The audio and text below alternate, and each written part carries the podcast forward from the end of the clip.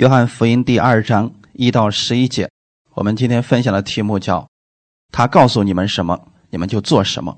找到圣经了吗？约翰福音第二章一到十一节，我们一起先来读一下。第三日，在加利利的迦拿有娶亲的筵席，耶稣的母亲在那里。耶稣和他的门徒也被请去赴席，酒用尽了。耶稣的母亲对他说：“他们没有酒了。”耶稣说：“母亲。”我与你有什么相干？我的时候还没有到。他母亲对佣人说：“他告诉你们什么，你们就做什么。照犹太人的规，有六口石缸摆在那里，每口可以盛两三桶水。耶稣对佣人说：‘把缸倒满了水。’他们就倒满了，直到缸口。耶稣又说：‘现在可以舀出来，送给管宴席的。’他们就送了去。”管筵席的尝了那水变的酒，并不知道是哪里来的，只有舀水的佣人知道。管筵席的便叫新郎来，对他说：“人都是先摆上好酒，等客喝足了，才摆上次的。你倒把好酒留到如今。”这是耶稣所行的头一件神迹，是在加利利的迦拿行的，显出他的荣耀来，他的门徒就信他了。阿门。我们一起先来做一个祷告。天父，感谢赞美你，感谢你给我们这时间，我们一起敬拜赞美你。今天你要借着你的话语来更新我们，让我们按照你的话语而行。你告诉我们的话语是有能力、是有力量，也是有生命的。今天我们愿意在你面前得着你的生命，也得着你的力量，过着新一周的生活。在这个时刻当中，你按时分粮给我们，奉主耶稣的名祷告，阿门。我们的题目叫“他告诉你们什么，你们就做什么”。弟兄姊妹，耶稣的话是非常有能力的。你们仔细读圣经当中，耶稣说的话每一句都是有特点的，没有一句废话，而且每一句都会给人带来生命，总是希望我们从他那里获得力量。今天我们看这样一段经文。第三日，在加利利的迦拿有娶亲的筵席，耶稣的母亲在那里。这个迦拿位于加利利海的西面，在拿撒勒以北大约十四公里。第一世纪的时候啊，犹太人的婚礼场面十分的隆重，大约要过一周的时间。那在这期间呢，婚礼的主人需要很好的去招待。来参加婚礼的客人，作为婚礼的举办方，他们有责任提供客人们所需要的一切吃的、喝的，还有用的。那那个时代呢，酒是非常重要的东西。你们现在去以色列，可能环境有所改善。原来的时候，在耶稣时代啊，为什么圣经里面经常提到他们出门的时候要带着酒和饼呢？因为那里的水不能直接喝。再说了，非常的缺水，即便你打了一口井，可能出来是黄色的水，不适合直接的饮用。所以，出门他们用的最多的能够代替水的东西就是葡萄酒。所以，圣经里面一般提到的酒，就是指葡萄酒。所以，弟兄姊妹在婚宴上，那酒必然是不可少的一个事情，它是普遍而通用的饮料。在当时社会上。习惯是把葡萄酒里边多兑一点水，称为淡酒。也就是说，如果说这家比较有钱的话，可以给你稍微浓点的葡萄酒，我们所说的原汁的，大家喝的呢味道比较足。那如果这家那个这个经济不是那么好，怎么办呢？往这葡萄酒里边加水，那我们喝的时候是不是就变成次的了？你会发现，他结婚是一件非常费钱的事情。我们先不说他是在晚上或怎么样，他结婚是整整七天的时间。这七天，如果你家里所有的亲戚朋友都过来吃，吃七天，你知道要花多少钱吗？我们说中国的媳妇难娶，以色列的是更贵的啊。但是呢，不是女方出钱，是男方来出钱的。所以一般的普通人家呀，面对这样一个大型的场面的时候，都非常的小心翼翼，因为不希望呢出一点的状况。那可能有人说了，为什么那个神要让他们去举办一个这么隆重的婚礼呢？因为呀，一辈子结婚一次就够了。因为你要是经常结婚，估计你家就该倾家荡产了。因为这个钱都是谁出的呢？男方出的啊。所以弟兄姊妹，这是很有意思的一个事情啊。那你说，在婚宴上，突然有一天大家喝的正尽兴的，没有酒了，这怎么办？这对主人来说是一个非常严重的问题，而且是个非常丢脸的问题。因为人一辈子可能就结一一次婚，结果呢你还落下一个笑柄，这可能真的就没有办法去弥补了。耶稣刚出来侍奉，就碰上了这么一个事情。啊，弟兄姊妹，我们看到一个事情啊，耶稣有没有参加这个婚礼呢？刚才我们读了啊，耶稣和他的门徒一起去参加了迦拿的婚宴。从这个意义上来讲，弟兄姊妹，我们要不要去参加一下世俗的婚宴和丧礼啊？就有很多人问我说啊，说你看我们村里边现在有个人结婚，他是不信主，你说我要不要去参加他的婚礼呢？要不要去？啊，要去啊。你说我家里边有一个有一家人没有信主的亲戚，他家里呃我的一个什么亲戚死掉了，那我现在要不要去参参加他的丧礼啊？去的啊，婚礼和丧礼其实是一样的，严格意义上来讲，丧礼比婚礼更重要，因为可能人一辈子啊，结婚可呃这个婚礼可能有好几次，但是葬礼呢，哎，开个玩笑啊，我是想告诉大家呢，耶稣他是非常尊重这个婚礼的。所以，耶稣的母亲和他的门徒都受邀请去赴宴了。其实，可能根据一些野史里边记载啊，这家人是玛利亚的亲戚，那自然也是耶稣的亲戚了。耶稣去了之后，带了几个门徒。千万不要说耶稣偏心说啊，这个雅各、约翰、彼得，你们仨跟我去就行了，其他人在家里等着啊。不是的啊，十二个门徒全带过去了。你想，咱不说别的啊，这十二个人能吃不能吃？啊？哎。又没有酒了，你说这时候多么尴尬的一件事情啊！那现在有一个问题，我们要思考一下：为什么耶稣基督一出来服侍，参加的是婚礼，成为他的第一个神迹，而不是医病赶鬼呢？在这个婚宴当中，他是先把水变成了酒，这是他行的第一件神迹，对吗？那为什么第一个神迹不是让死人复活，不是让一个人病得医治呢？而是水变酒呢？这里有一个非常重要的象征意义，就是要告诉我们，耶稣基督对于婚礼非常的重视。他们那弟兄姊妹，你知道婚礼是婚礼是谁设立的吗？在创世纪当中，本身人的婚礼就是神所设立的，所以从这儿我们看出来，耶稣也非常的重视婚礼，所以。他认同人类当中这种婚姻的关系，设立了婚礼制度，也尊重婚礼，祝福婚礼。阿门。这一家人准备婚宴，可能花了很久的时间，要有一周的时间给大家准备吃的喝的，这是人的工作。可是到了中间的时候，突然没有酒了，可能我们就会埋怨说：“那你都准备了什么呢？”你明明知道你要结婚，这是人生的大事，你为什么不多准备一点呢？原因是什么呢？你们能猜出来吗？可能原因会有很多，但有一点是现在没有酒了，不能够让大家让这些宾客们在婚宴上能够尽情的欢乐。那没有酒了怎么办呢？这代表其实是外表喜庆的婚宴已经走到了枯干。枯萎的境地了。其实，在这里有一个预表，那就是预表耶稣时代犹太教的光景。他们的酒已经尽了，但是外表看起来如何呢？大家看起来很好啊！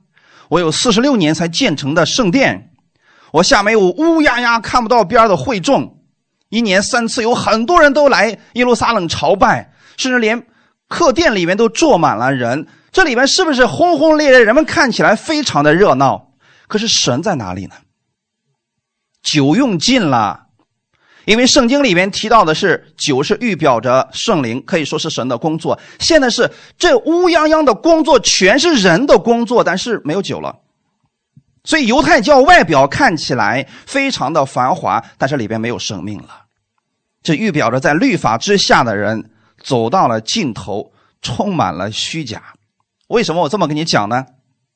因为在这里的时候啊，这个新郎被管筵席的叫过去之后，这个管筵席的给他说了一句话，我们来看一下《约翰福音》第二章九到十节。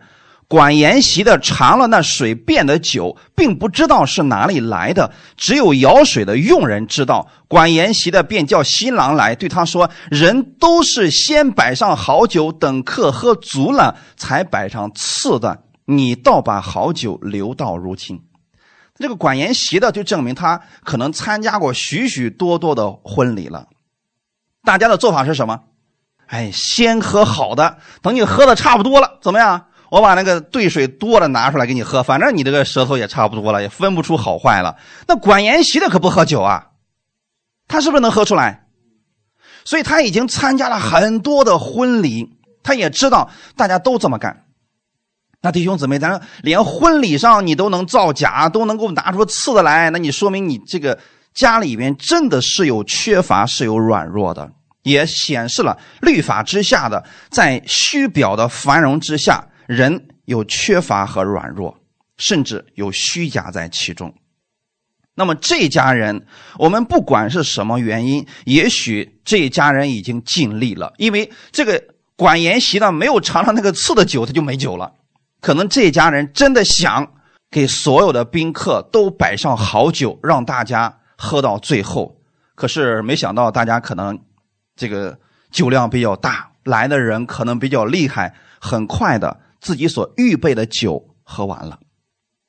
那这个情况之下，供应不上了怎么办？你千万不要告诉我说再去买呗。那如果这一家人没有钱怎么办？还有一点是什么呢？以色列地方他们晚上也是要喝酒的。假如这次没酒的时候是个大半夜，你去哪儿买这么多的酒呢？因为他不是一桌的客人，是很多的客人都在这喝呀，没有酒了。现实的问题出现了，人的工作走到了尽头，此时该怎么办呢？所以弟兄姊妹，我们在这个世界上生活的时候，我们可能尽心的在做我们的事情，但是总有一些意外的事情出现，打断了我们原来的供应，打断了我们的计划，使我们陷入了一个青黄不接的时候。不管是做生意，还是在家庭生活、人际关系，我们都可能出现一些意外的事情。当这个事情出现的时候，怎么办？情急之下，我们好像没有办法了。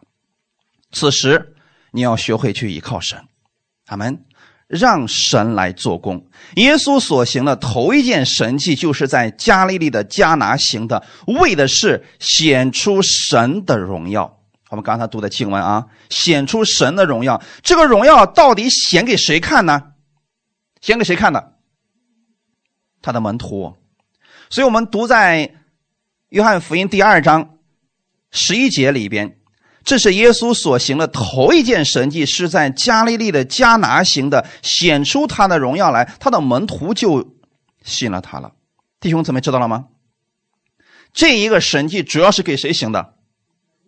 他的门徒，所以我们不要觉得说耶稣来是为了显摆自己，不是的，他是给他的门徒来行，让这些跟随他的门徒认识他是神的儿子。阿门。所以弟兄姊妹，今天可能有刚接受耶稣不久的，甚至说有些人是第一次接受到耶稣，那怎么样让他知道这个神就是耶稣，耶稣就是神呢？怎么让他看见呢？难道你给他讲生命之道？给他培训，这个需要时间。你怎么让他认识到耶稣就是神的儿子，就是神呢？很明显，显出神迹就能显出他是神了。阿门。所以这个荣耀是给他的门徒们看的。作为今天的你，看见神的荣耀，你要知道，这就增加了你的信心。我们生命的改变需要一个时间。但如果你在生活当中经常看见神的荣耀，你的信心就会不断的增长。阿门。所以弟兄姊妹，就看你现在怎么样去表现基督的荣耀在你的生活当中。如果在你的身上显出生命的改变，那么他们可能在你身上就会看到一些奇奇妙的更新和改变。我们不要老是怪别人为什么不信。我们要给别人一个介入点，让他们认识你这位神。比如说，我们身上有疾病，那么耶稣医治了我们身上的疾病，别人看见了，是不是这个时候他就知道说，哦，这不是人做的事情，这是神做的事情，显出了神的荣耀。那么当这个人身上有疾病的时候，他也可以去依靠这位神。这是不是神的荣耀给他所带来的信心？阿门。所以你只是显出了神的荣耀而已。所以弟兄姊妹，这里面很清楚，神迹的对象是那些跟随耶稣的门徒。这些门徒因为刚刚跟随耶稣，他不知道跟随的这位主到底是一个什么样的人，而且跟随耶稣的这个道路很艰难。耶稣的门徒。很多都是加利利一带打鱼的，你要知道，他的师傅是干什么的？耶稣以前是干什么的？啊，把这十三个人弄到一堆儿去，大多数是打鱼的，大字不识一个。他的师傅是个木匠，你说一个木匠带着一群打鱼的能干什么事来？突然这个木匠就说了：“来，我们来干一番大事业，我们来改变全人类。”你知道这个需要多大的荣耀才能让这群门徒相信他吗？因为耶稣那个时候出生地就是拿撒勒，那现在你怎么样让你的门徒相信你就是神的儿子呢？那就一定要在你身上显出神的荣耀来，阿门。如果他不确定你是神的儿子，又怎么能够跟随你呢？所以，为了让这些门徒们增加信心。我们的主耶稣向他们显的第一个神迹，就是把水变成了酒，以此来显明神的荣耀。所以，这是约翰写约翰福音的一个思路。我们可以回顾一下：基督徒软弱的时候、跌倒的时候，我们在遇到困难的时候，其实是因为我们看不见神的荣耀。那如果在你软弱之中、跌倒之中，你突然看见了耶稣的荣耀。你就站起来了，阿门。如果你只是看见了环境的险恶，没有看见神的荣耀，那个险恶的环境会胜过你。如果你看见的是神的荣耀，神的荣耀就会胜过你所在的环境。虽然你仍然还在那个环境当中，就好像今天我们去看十字架一样，基督徒看到的十字架和非基督徒所看到的十字架是不一样的。基督徒看到的十字架。是神的荣耀，是耶稣的得胜。非基督徒看到的十字架，是你所信的那个耶稣被人扒光衣服钉在十字架上，已经死掉了。所以我们看见的东西是不一样的。而我们今天相信的就是，他虽然死了，但是他从死里已经复活了。而这个就是神的荣耀已经彰显出来了。这也是今天我们在这个世界上有得胜的信心，我们能够得着平安和喜乐的原因。阿门。看今天这个本文，实实在在的问题遇见了。约翰福音第二章三到四节，酒用尽了。耶稣的母亲对他说：“他们没有酒了。”耶稣说：“母亲，我与你有什么相干？我的时候还没有到。”耶稣是造酒的吗？不是。那为什么玛利亚要要给耶稣抛去这个难题呢？面对这个突如其来的困难，而且是立刻要解决的，玛利亚没有找到那个管筵席说：“你有什么办法没有？你认不认识那些造酒的人呢？赶紧给我们送几车过来吧！”你应该去找他才对呀，他的路子肯定广啊。可是现在，玛利亚找到的是他的儿子耶稣，对他说：“他们没有酒了。”那你知道此时此刻，玛利亚是以什么身份来寻求耶稣的吗？你知道吗？玛利亚是个非常有信心的女子。当时圣灵就已经告诉她了，天使也告诉她了，说你要怀孕生子，你要给他起名叫耶稣。所以从这个孩子怀在她肚子里的时候，她就知道这个孩子是谁，是他的吗？不是。那等这个孩子长大之后，现在出去了，已经带着门徒们开始传天国的福音了。此时此刻，玛利亚知道这个孩子不是一个普通人。他是神的儿子，所以此时此刻，他是以信徒向他的主来呼求的。大家明白了吗？这个身份大家别搞错了啊！就像我们今天很多人可能在教会里边，我们搞不清楚我们到底该怎么样来称呼儿子和父亲都在一个教会里边，突然儿子对对他父亲说：“哎，兄弟啊，好像辈分乱了一样。”那弟兄姊妹，你们知道此时此刻他的辈分有没有乱呢？其实我们中文翻译成“母亲，我与你有什么相干”，在原文指的是妇人。我们中文可能怕什么伦理道德这块过不去，所以把它改了一下，说是母亲。其实原文是妇人。这是什么呢？是造物主对一个被造物的人说话。妇人，我与你有什么相干？我的时候还没有到。就说明耶稣很明确的知道玛利亚是以什么身份在跟他讲话，对吗？所以他接着说：“我会替你做这件事情，但是时间由我来定。你虽然你说酒已经尽了，我们最希望的是赶紧的、迅速的解决这个问题吧。我们不知道耶稣会用什么方式，所以当我们遇到一个困难的时候，你告诉了神，就别去催他了。”太多的信徒是祷告完之后，主啊，啥时候会成就了？再来一遍。那目的是什么呢？希望主以最快的速度给你成就。此时此刻的玛利亚是不是这个心情？但是当耶稣回答完之后，玛利亚就已经得着答案了。妇人，我与你有什么相干？我的时候还没有到。弟兄姊妹，当耶稣给玛利亚说完这个话之后，其实玛利亚心里知道。他一定会成就此事，一定会完成这个事情，我就不用担心了。所以他紧接着对佣人开始讲话。约翰福音第二章第五节，他母亲对佣人说：“你发现了没有？玛利亚有没有相信？已经信了。他不是接着对耶稣说：‘哎，你还坐着干什么？赶紧去造酒去。’没有，他转身开始对佣人讲话。他告诉你们什么，你们就做什么。哇！”你知道这是玛利亚的信心吗？他心里知道耶稣已经听了他的祷告，并且呢，这事百分之百能够成的，所以转身对佣人说：“听他的啊！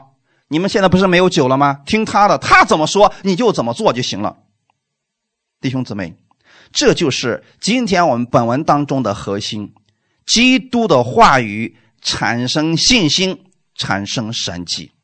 那此时此刻，耶稣有没有详详细细的告诉玛利亚，我将会如何变出酒来呢？我们太多的人特别期望知道神你是怎么样做事情的。我现在把我的困难告诉你了，那你现在给我计划一下，你给我说你准备怎么办我的事儿我一听完了之后，我心里就放心了。要不然我不放心啊！你说我祷告完之后一点回音都没有了，你让我情何以堪呢？这问题还在我面前呀。那那群人还在里面喝着呢，很快一一滴酒都没有了。你你现在让我等到什么时候啊？玛利亚知道耶稣所说的话语就是他的信心，也就是他的神迹了。在罗马书的第十章十七节说：“可见信道是从听道来的，听道是从基督的话来的。”阿门。今天玛利亚知道耶稣所说的话是极其重要的。那今天你能不能如此来相信呢？当你祷告给神之后，你知道神一定会成就，那你心里就要相信他。阿门。相信的特点是什么呢？别再去一遍一遍的烦他，说主啊，你到底有没有听我的祷告啊？你这样说很明显是在怀疑他。玛利亚没有这样，他只是告诉佣人，他怎么说你们就怎么做。那弟兄姊妹，还有一件事情我要给大家来一个劝告。不要等到事情不可挽回的时候才来寻求主。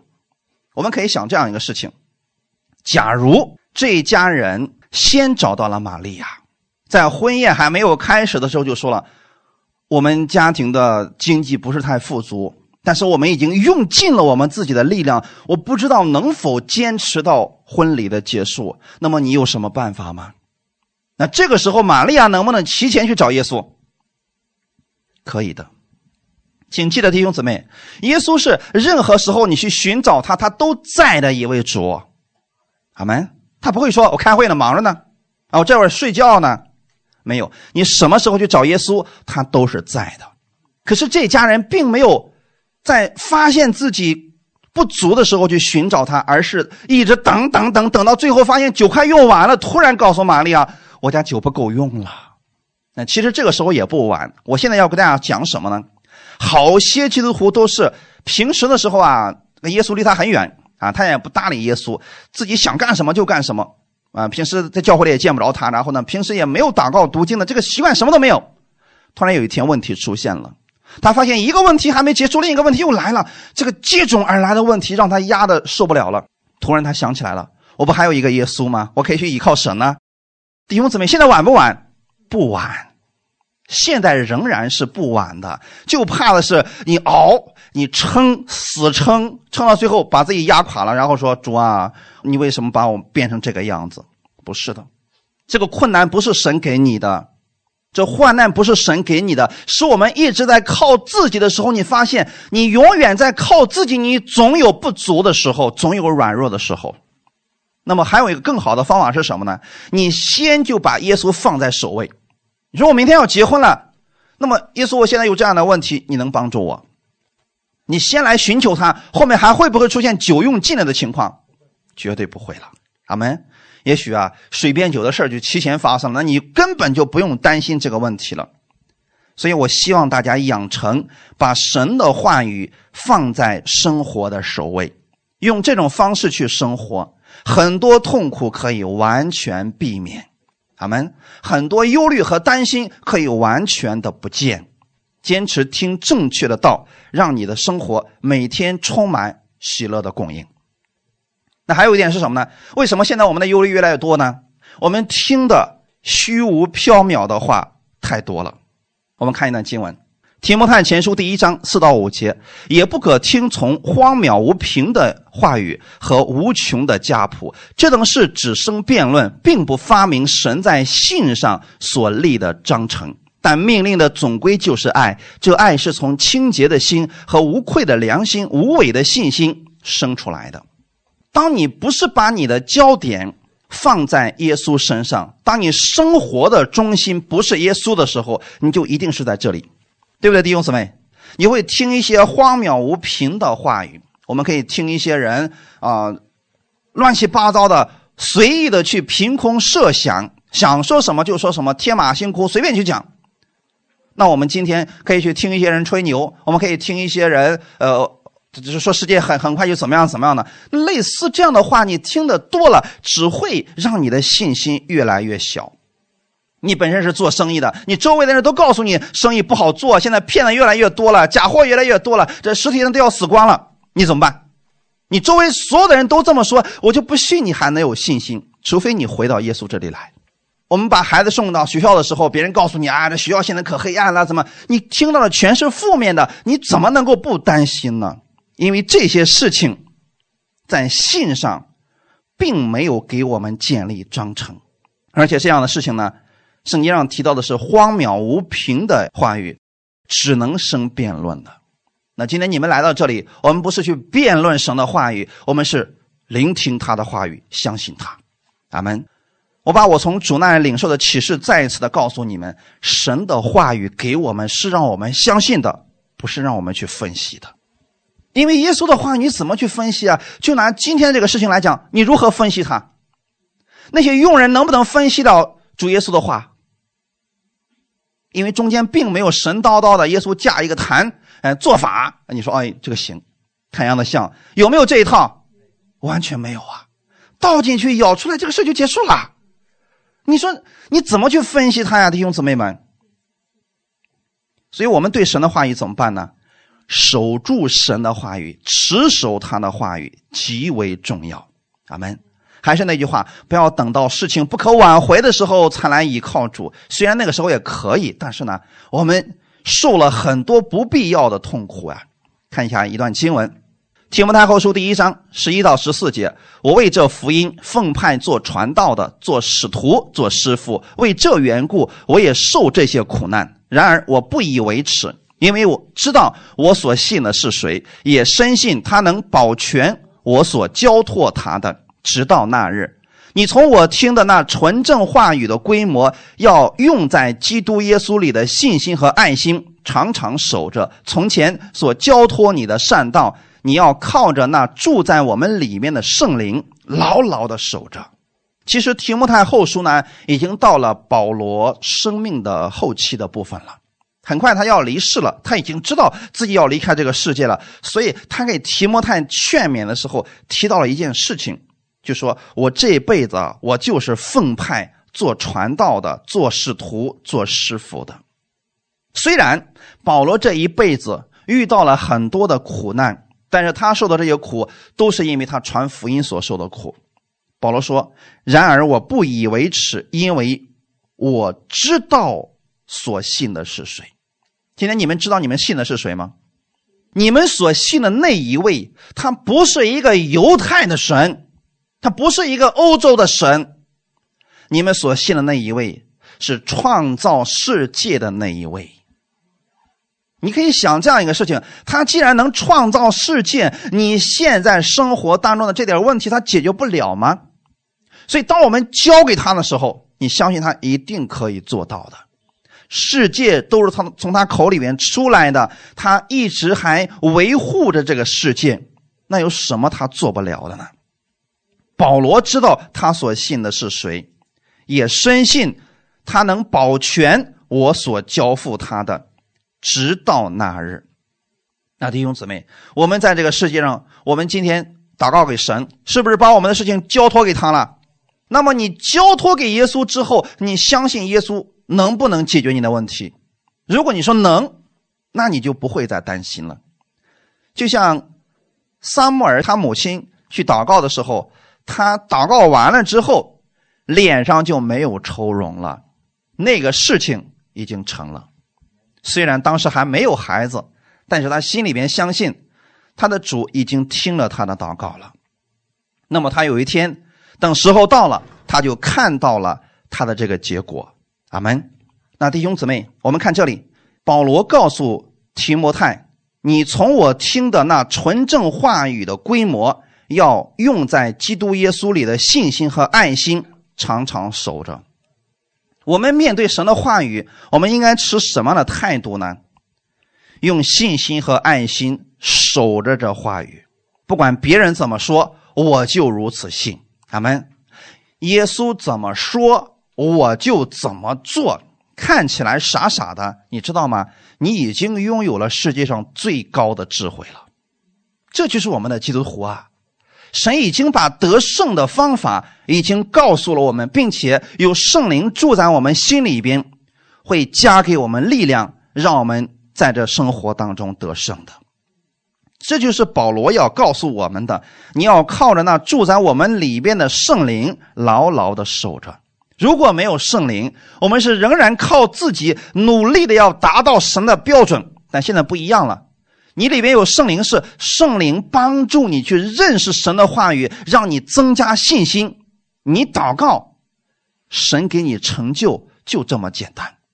做事情的不是你，是我们的神，你只是承受那个结果而已。就像今天。耶稣把水变成了酒，那么水变酒这个工程复杂不复杂？啊，复杂不复杂？太复杂了！你们去看看造酒厂，葡萄收好了之后，把它采出来，然后呢，加上各式各样的东西，它还需要时间的呀。它不是今天把这个兑好了之后放那儿，明天就可以喝了，没有的事情，它需要等很久的。这是一个非常复杂的工艺，但是这个复杂的事谁做了？耶稣做了，耶稣并没有说了，仆人们现在可以去买几斤葡萄回来，然后用你们的脚踩一踩，这还来得及吗？最难的事情，最复杂的事情，耶稣已经做了。那这些仆人们到底做了什么事情呢？挑水、倒水、舀水，就这么简单。你们能做到吗？所以耶稣给你们的，耶稣给你们讲的话，一定是你们可以做到的，并且并不难。关键是我们能不能听进去他的这些话语啊？约翰福音第二章七到八节，刚刚的时候我们提到，玛利亚对佣人说：“他告诉你们什么，你们就做什么。”实际上意思是什么呢？别怀疑，照做就行，剩下的事儿不需要你们管了。阿门。好，耶稣对佣人说：“把缸倒满了水，他们就倒满了，直到缸口。”哎，说明啊，这些仆人还是挺称职的啊。耶稣又说：“现在可以舀出来，送给管筵席的，他们就送了去。”弟兄姊妹，你说啊，在这个婚礼当中，耶稣一共说了几句话？三句。先是对玛利亚说：“夫人，我与你有什么相干？我的时候还没有到。”第二句是什么？把缸倒满了水。第三句是什么？现在舀出来，送给管筵席的。神迹就这么发生了，简单吗，弟兄姊妹？对我们来说太简单了。假如你是其中的一个用人，有没有疑问在心里边？太多疑问了。所以今天我们信耶稣，我们里面有没有疑问？有是正常的，没有疑问就说明我们不是正常的人了。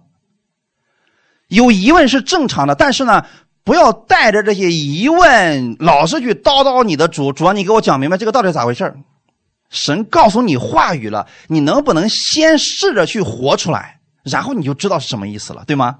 很多时候说，很多人说了，那你的神在哪里呢？你让我看见你的神，我就相信他。不是你看见了你才信，你看见了你也不会信的，是你信了你就看见了。这就是我们的主，跟其他的地方不一样了。你说你的神在哪里呢？我们说在生活当中，在我们的工作当中，在任何地方，你怎么能看见呢？他的话语，你拿过来相信并且使用的时候，你就看见了。阿门。当我们按照耶稣的话相信并且去遵行的时候，神迹就发生了。就像今天耶稣让这些仆人们、让这些佣人们做的事情一样，你们能不能做到？很容易做到的呀，这个事情啊，你们如此去做，你们也能在生活当中看见神迹。阿门。我们看。几个例子啊，《马太福音》第八章十三到十七节，耶稣对百夫长说：“你回去吧，照你的信心给你成全了。”那时他那仆人就好了。耶稣到了彼得家里，见彼得的岳母害热病躺着，耶稣把他的手一摸，热就退了，他就起来服侍耶稣。到了晚上，有人带着许多被鬼附的来到耶稣跟前。他只用一句话就把鬼都赶出去，并且治好了一切有病的人。这是要应验先知以赛亚的话说：“他代替我们的软弱，担当我们的疾病。”这四节经文当中，你们看到了，都是耶稣在做事情，对吗？那你们看一下这两个事情啊。先看第一个，百夫长的这个仆人得了病，他来走了一天的路程。刚到耶稣的面前，耶稣怎么去医治他的仆人的？这个人来到耶稣面前，耶稣说：“你回去吧。”那他又怎么？你说你不能哎，你不给你不给点东西啊？你让我们就空着手回去啊？你不你怎么也得给点印记吧？就像那个机电一样，是吧？你说我得用羊毛试一试啊！我这仆人在那跑了一天的路，这可不近呐。耶稣怎么说的？你回去吧。你正要找耶稣给你医治、给你成就你的事儿的，耶稣说：“你回去吧，能不能回去？”所以这个需要信心的弟兄姊妹，照你的信心给你成全了，那时他的仆人就好了。这是说明，让我们从属灵里面看到，当耶稣在说这句话的时候，他的仆人已经好了。那他的主人这个百夫长是什么时候知道这个事情的呢？一天以后，对吗？他真的返回去，然后碰见他的仆人，哎，已经好了。那个时候他知道说，哦，原来啊，就是那个时候，什么时候呢？耶稣正给我说话的那一会儿，这个事儿就已经成了。所以耶稣的能力大到什么程度呢？他是超越时空的。刚才水变酒，是不是把时空全部给压缩了？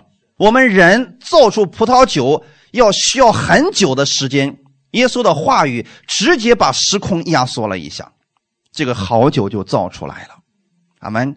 那面对这个仆人有病，可能很远很远，耶稣这样是一句话，时空被他压缩了，就好像那个人就在他面前一样，这个事儿已经成了。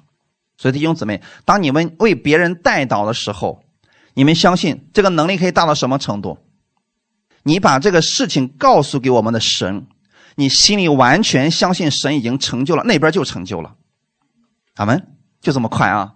然后耶稣到了彼得的家里边，他的岳母正害热病躺着，耶稣去做了什么事情？把他的手一摸，这个热病就退了，他就起来服侍耶稣。简单吗？可能当时的热病是非常难治的一个病，那可是对耶稣来讲呢，太简单了。所以，这就是我们所信的这位主，他把最难的事情已经替你做了。你不能去掉你的罪，耶稣有没有把这个事情做掉？他在十字架上担当了你的罪，使你不再成为罪人，而成为艺人。最难的他都做完了，现在把最简单的，他希望你跟他一起来完成。你知道这有多么的舒服吗？耶稣把苗都种好了，这个田里的谷子都已经熟了。这个时候，耶稣说：“跟我一块去收割吧，好不好？”这就是我们做的事情，特别的简单。耶稣把最难的、最大的事情做完了，现在让你跟着他一起，然后承受他所做的所有的祝福。我们再看这个，到了晚上，有许多人被鬼附的，他们来到耶稣跟前，耶稣只用一句话就把鬼都赶出去，并且治好了一切有病的人。这是耶稣的能力，对吗？这是你们所信的那位耶稣，现在他也依然有这个能力。那十七节说了，这是要应验先知以赛亚的话，说他要代替我们的软弱。你知道我们的软弱是什么吗？婚礼的时候没有酒了，这是你们的软弱。你家的孩子得病了，你看着他咳嗽的那个样子，你束手无策，这是你的软弱。你遇到事业的瓶颈了，怎么也突破不了，这是你的软弱。耶稣来干什么的？代替了你的软弱。那你应该怎么让他代替你的软弱呢？把你软弱的部分交给耶稣，他就成为你软弱那一部分当中的刚强。简单吗？就像玛利亚一样，玛利亚是不是现在把他们的软弱告诉耶稣了？他们的软弱是什么？没有酒了。那你就直接给耶稣说嘛，没有酒了。我们祷告能不能直接一点千万不要像过去我们所信的那样啊！为了让主给我们成就一点点小事我们得称颂他老半天，啊，还得呢把自己贬得一文呃一文不值，然后说主啊，你看我这么可怜，你就给我成就了吧。那我们过去祷告是不是这个套路呢？说自己一文不值，我真是罪人呐，我犯了多少罪啊，我不配被你祝福啊，怎么样？然后最后说你可怜可怜我吧。那今天我们是不是有什么事情我们直接告诉他就行了？主，这是我的软弱。就像小孩子，他很小的时候，那妈妈，我想吃那个，我够不着，那怎么办？你给我拿，是不是他在求他的妈妈给他做事情？弟兄姊妹，这就叫做祷告。我们把我们的软弱，把我们的问题，把我们高兴的事情，我们告诉给我们的神，凡事都如此去行，你每天都在喜乐当中。哈利路亚！在我们平时的生活当中，我们经常会遇到一些突如其来的事情，人称之为。不测风云，我们的生命也可能有缺乏，有很多的问题。我们需要有这位主来帮助我们。我们内心非常的贫穷可怜，但是我们今天在这个迦南的婚宴上，我们看到主耶稣并没有袖手旁观，而是帮助他们。那么帮助的如何呢？丰盛不丰盛？当这个酒到了那个管筵席的那边之后，他一尝之后说：“哎呀！”了不得，你这个人人品很好啊！他对新郎说：“你看别家是那个样子啊，等大家喝的差不多了，然后把那个次的酒给大家摆上。可是没想到你竟然把好酒留到如今，就证明耶稣虽然是短时间用水变了那个酒，质量如何？非常的好，连这个管筵席的一尝都知道这是好酒啊！你就说明耶稣虽然说。”时间很短，但给我们的是上好的福分，阿门。不是一点点酒满足一下大家的好奇心就行了，而是整整的六大缸的酒。你们知道，犹太人在他们的门口有六口洁净的大石缸，这个石缸里边呢，一个石缸大概能够装二十到三十加仑的水，每加仑啊大约是三点八升啊。二十到三十加仑，六缸水大约就是两百加仑左右。那么，当这些所有的水都变成酒之后，已经完全可以供应这次婚礼的需要，而且还会有剩下的。耶稣做事情就是如此，他给我们所预备的是最好的，而且是丰盛有余的。那在在之后，我们看到五饼二鱼的时候，是不是这样的？那五千个男人都吃饱了，而且还怎么样？剩下了十二篮子，就是如此的丰盛。所以弟兄姊妹，无论你现在的生活当中遇到了什么事情，你可以坦然无惧的来到我们主耶稣的面前，让他来帮助你。我们的天父一定会赐福给你，因为他是满有恩典、满有怜悯、有丰盛供应的神。这个丰盛的供应不仅仅是针对你的生命，同时也会表现在你的生活当中。我们看刚才我们读的经文，《约翰福音》的第二章十一节，这是耶稣所行的头一件神迹，是在加利利的加拿行的，显出他的荣耀来，他的门徒就信他了。这里提到了一个词，叫神迹。弟兄姊妹，你们知道什么是神迹吗？原文的意思是记号，这是耶稣所行的头一个记号。神做事情的时候会表现出一个记号出来，那就是人你做不到，神的记号，对吗？你知道在你的生命当中有多少神的记号吗？太多了啊！今天很多人喜欢用神迹、骑士、医治、赶鬼的这个方法来吸引人去信主。其实这个前期是好的，可以让一些人认识到我们的主是确实存在的，但是。不能一直用这个方式让人来认识耶稣，人是要回到他的话语当中去的。主耶稣在迦拿所行的第一个神迹，不仅仅让我们看到他是一位超自然的主，圣经里面也告诉我们，他的话语是有大能的，他的话语掌管万有，托住万有。阿门。其实，在这里我要给大家讲的是另外一个事情，预告了一个新时代的正式开始。耶稣用神迹开始了他传道的生涯。约翰福音第二章第六节，照犹太人洁净的规矩，有六口石缸摆在那里，每口可以盛两三桶水。你们知道，犹太地区风沙特别大，因为他那个国家呢，就像现在的以色列一样。